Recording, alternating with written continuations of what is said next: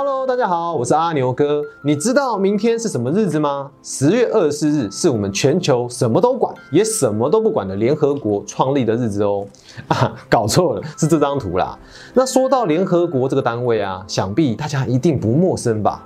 尤其是一九七一年十月二十五日这一天，著名的联合国大会第二七五八号决议文的议案，让我们被踢出联合国这个大家庭啊。虽然蒋介石团队方面是宣称汉贼不两立就走人了。但实际上啊，很可能是被大家排挤以后，才气扑扑的走人吧。那讽刺的是啊，被踢出联合国的那天，还是我们所熟知的台湾光复节呢。至于台湾光复节的部分呢，之后会再跟大家分享一下。那说到联合国，不知道大家的印象是什么呢？是美国爸爸的军队，或是附随组织吗？又或是一个可有可无的组织呢？今天我们就是要来聊一聊它有什么样的重要性，以及对我们台湾的影响。每一个人事或是建筑物都有它诞生的日子。那你知道联合国的生日是哪一天吗？答案就是每年的十月二十四日。但为什么是这一天呢？原因有以下几个历史脉络。首先，我们要追溯到一九四二年。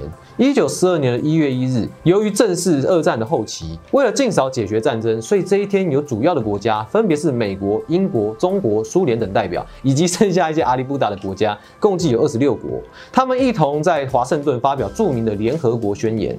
那大家知道吗？其实联合国这个单位啊，当初只是为了拿来对付邪恶的轴心国，充其量啊，只是一个代名词而已哦。当时的轴心国代表是纳粹德国、法西斯意大利以及军国主义盛行的日本。因为先前国际联盟在一战以后说穿了啊，就只剩下一个空壳单位，无法管辖或是制裁军国主义到处侵略别人的国家，因此只能透过以美国为首的大国组成更有积极性的国际组织，并且取代国际联盟。毕竟有能力说话就是比较大声嘛。一年以后啊，一九四三年的十月三十日，中国、英国、美国、苏俄等国他们在莫斯科发表。了普遍安全宣言，主要是要组成有所作为的国际组织。那这些宣言怎么感觉都轮流在美苏两国的首都啊？至于中华民国跟英国，根本没有轮过啊。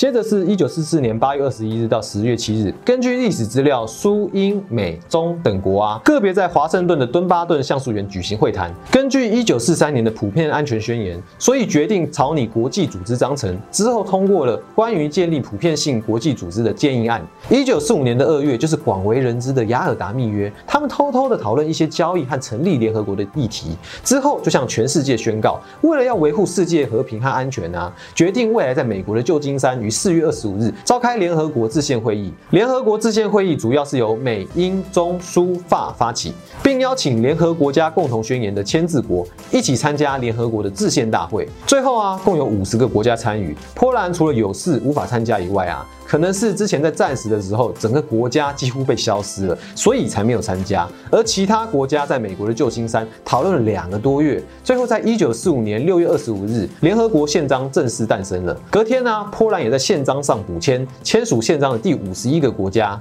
成为联合国的创始会员国。最后，在一九四五年的十月二十四日，宪章生效，联合国正式成立，并将总部设在美国的纽约。因为一九四五年二战结束以后，由于大家不知道联合国会不。会像之前的国际联盟一样这么快就垮台了，所以观望了两年，直到一九四七年呢，因为世界局势慢慢的稳定下来，所以联合国大会才决定啊，在十月二十四日定为联合国日。而联合国日是联合国宪章的生日哦，因此啊，之后一边举行一边庆祝各种成就的达成，以及进行讨论未来走向的会议。最后啊，在一九七一年，大会建议会员国把这一天作为公定假日。至于这一天我们为什么没有放假呢？其实往前看你就知道了，呵呵。那前面我们知道了联合国的历史脉络以后啊，好像就能够稍微了解到这个世界政府他们创立的用意。其中最重要的是啊，联合国宪章中的宗旨，这四点就是核心价值。其中有一个机构是联合国最强大的，那就是安全理事会，简称安理会。这个单位有权根据联合国宪章采取必要的措施及行动。中美英俄法为安理会的常任理事国，在决定重大的问题时啊，这五个常任理事国都享有否。否决权。但是基本上啊，如果要出动维和部队，就是联合国的军队啦，那就要这五个国家都同意才行。海贼王的吴老星啊，他们就是对照安理会的五个常任理事国哦。那前面说了这么多啊，加入联合国有什么好处啊？不就是当强国的劳工，或是缴缴保护费之类的，最后还要被利用？那你当我真傻啊？反正就不干我们的事嘛。而且我们早就没有利用价值啦。那加入联合国有什么好处呢？就让我们来仔细聊一聊吧。第一个当然就是阻止战争爆发啦。联合国的首要目的啊，就是集中各国的力量，用来维持国际和平。这也是在联合国宪章第一条第一款的内容。从联合国成立至今啊，这七十多年以来，除了冷战跟部分代理人战争以外啊，至少还没有发生第三次世界大战的角度而言，联合国对国际和平的维持，其实算是功不可没的哦。但也有人认为啊，第三次世界大战之所以还没有开打的原因，其中一个因素就是拥有核武的国家，他们透过核武来达成恐怖平衡的状态，达到这个状态，确保互相毁灭原则，这是赛局理论中的一种平衡点，类似火影忍者里面的五大忍村，他们各自都拥有自己的尾兽，就像核弹一样维持着恐怖平衡。第二个就是扶持第三世界国家的建立，基于联合国宪章第一条第二款的民族自决原则，在联合国托管委员会的帮助下，许多殖民地。像是非洲、拉丁美洲、亚太地区这些地方的原殖民地，他们都从殖民母国纷纷独立出去。像是越南从法国、印度从英国独立出去等等，这些新兴国家后来都纷纷获得各国的支持。除了部分类殖民地的租借地以外，就像是香港一样。而这些新兴国家都因为受到联合国的帮助，联合国从五十一个会员国发展到一百九十三个会员国，可见联合国是多么重要啊！这也让联合国成为这些新兴国家的发声平台。第三个是解决南北半球资源不对称的贫穷问题，想不到吧？不知道大家知不知道啊？其实南北半球存在着相当大的差异哦，就是资源及开发的差异啊。南北半球通常以赤道为分界，而北半球通常是已开发的国家居多，就像是美国、欧盟或是日本。其实我们台湾也算是哦，大家不要妄自菲薄啊。而开发中或是未开发国家几乎都是在南半球。不过经过联合国的介入以及努力之下，世界上极度贫穷线下的人口比例逐渐下降，从一九九零年的五十趴到二零一五年剩十四趴。如何有效消弭贫穷，这也是各国努力的目标。从以上的数据来看呢，联合国千禧年发展目目标的成果是相当显著的哦。最后也是这四点中最重要的，那就是啊，联合国提供所有会员国满满的大平台啊，会给你们带来各位满满的大平台。大家透过联合国这个外交及发声的平台啊，争取到很多好处跟筹码。联合国本身就是多边外交关系的组织，这也就成了联合国不可或缺的价值啊。除了提供多边外交平台以外，也有提供双边外交平台的功能哦。虽然有各个区域组织，像是 G7、APEC、WTO，或是各国有自己的 FTA，这些几乎都是比较偏向经济层面的。但是透过联合国建立的双边外交，在政治层面上是最高的平台哦。就跟职棒选手的终极目标大联盟一样，各国在政治的双边外交上，联合国是最高的平台。当然，我是说目前啦，未来就不知道了。其中啊，各个会员国都是平等的，有选举权，而选票是不需要成本的。所以，如果要拉拢各国或是要投资各国的话，都是低风险高报酬的投资哦，真的是相当划算的交易啊。而联合国的这个平台，任何议案都是一国一票，票票等值的。除了派出维和部队以外啊，所以增加了各国在谈判中的协商筹码，尤其对小的国家来说啊，更是划算。因为啊，这个选票机制大幅的降低了外交的成本。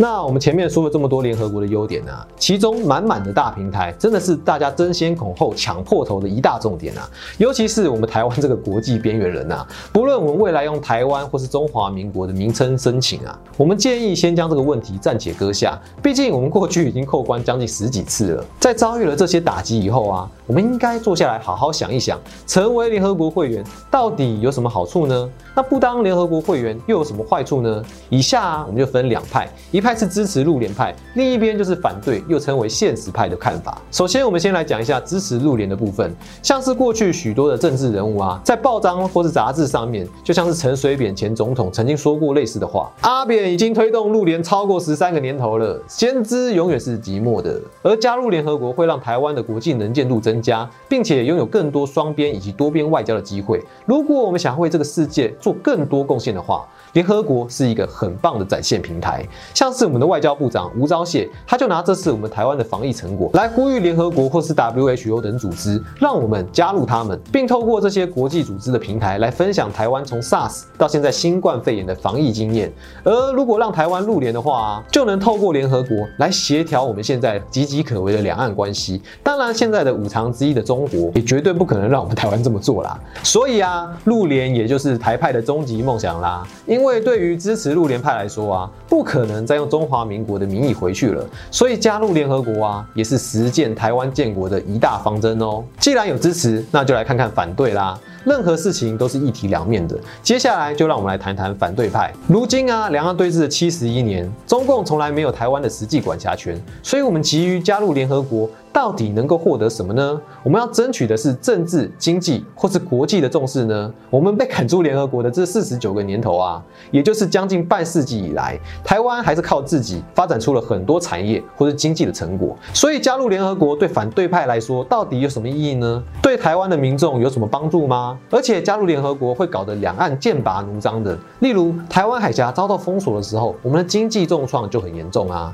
对于美国来说，台湾就是一张抗中牌。顺便让美国爸爸知道台湾的重要性，让两岸交战的时候，美国爸爸一定要来救我们啊！要不然台积电就拜拜啦，可谓是一石二鸟之计啊！实际上，我们的民众已经针对这个议题举行过公投了，普遍认为啊，目前不是重返联合国的时机。以下相关报道就是反对派或称现实派的案例，像是马英九前总统就表示，没有重返联合国不等于没有尊严啊。而美国之音报道，康宁大学前校长金龙勇教授以及政治大学教授丁树范都认为台湾入联的机会非常低啊，原因在于联合国主要会员国不愿意跟中国起冲突，毕竟他们口袋可能有满满的全球第四大货币人民币。币呀。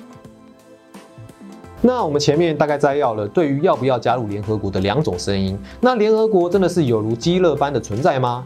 联合国在七十多年来啊，它经历了各种国际社会以及局势的变迁，并且致力实现全球非殖民化，维护世界和平与安全，促进人类社会跟经济发展等，这些努力都取得了许多伟大的成就。最近最新的计划啊，那就是二零一五年 SDGs 计划了，它就是联合国千禧年计划的进化版。世界各国都以联合国这种大计划当典范，并且转化当做国家发展的政策目标。我们台湾也有跟进哦，并且把它当做许多政策的参考模板。而会员国的国数也从最早的五十一国增加到现在的一百九十三国。从这样的迹象可以看出，联合国的功能性、权威性等，这些都是大家有目共睹的。所以从我们团队的角度来说，联合国就有点像是三国故事里面街亭一样至关重要啊。只可惜蒋中正乘了马术，在一九七一年失掉了街亭，只差没有挥泪斩马谡而已。联合国是让台湾提升国际地位不可或缺的平台。虽然陆联要将美中台三角关系纳入思考，因为台湾陆联的议题啊，是会触碰到美国的一中政策以及中国一中原则的利益底线。不过，像是唐凤啊，他在三年前运用科技，在联合国视讯会议中出现这一个举动啊，让中国真的是气到跳脚呢。如何让台湾被看见以及有效的加入联合国，是我们未来全民要讨论，还有决议国家未来发展的一大方针。马上啊！就是联合国日了，在你还在思考这些议题的过程中啊，我们要问一些问题哦。一，在这一集之前呢，你知道什么是联合国日吗？联合国日对于听完的你来说，是不是又更深刻了一点呢？你会不会想要庆祝这个日子，或是 只想着要放假呢？二，你认为联合国对世界的贡献，除了上面的内容以外啊，还有什么是我们没有说到的呢？可以跟我们分享一下吗？三，你认为台湾加入联合国是假议题，还是真的是我们未来要努力的方向呢？欢迎你在底下留言与分享、按赞，记得订阅我们，并且开启小铃铛，一起透过我的学习笔记，成为一个更健全的公民吧！一起成为一个 better man。